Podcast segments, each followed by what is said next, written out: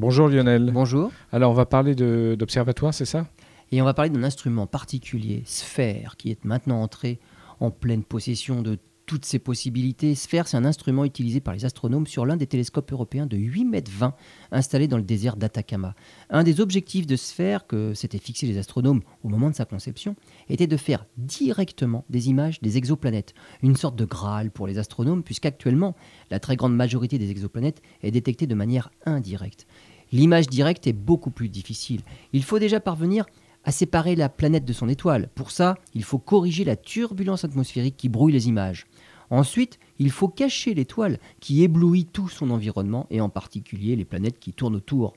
Les capacités de sphère lui permettraient de voir depuis Paris une bougie à Marseille à seulement 50 cm d'un phare. Et il atteint son objectif maintenant en détectant une planète autour d'une étoile à 385 années-lumière dans la constellation du Scorpion. Deux choses ont quand même surpris les, astronautes, les astronomes. La planète est une géante gazeuse, dix fois plus massive que Jupiter, Or, l'étoile est jeune, seulement 14 millions d'années.